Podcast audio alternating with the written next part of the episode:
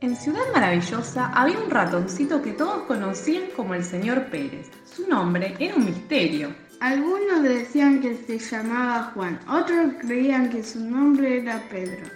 Y había quienes aseguraban que el señor Pérez era una señora, la señora María Pérez.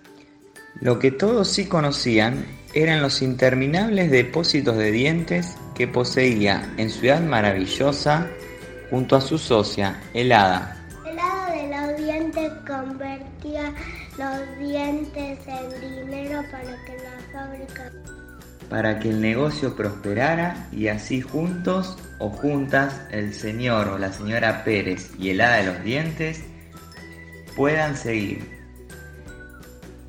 trabajando y premiando a todos los niños.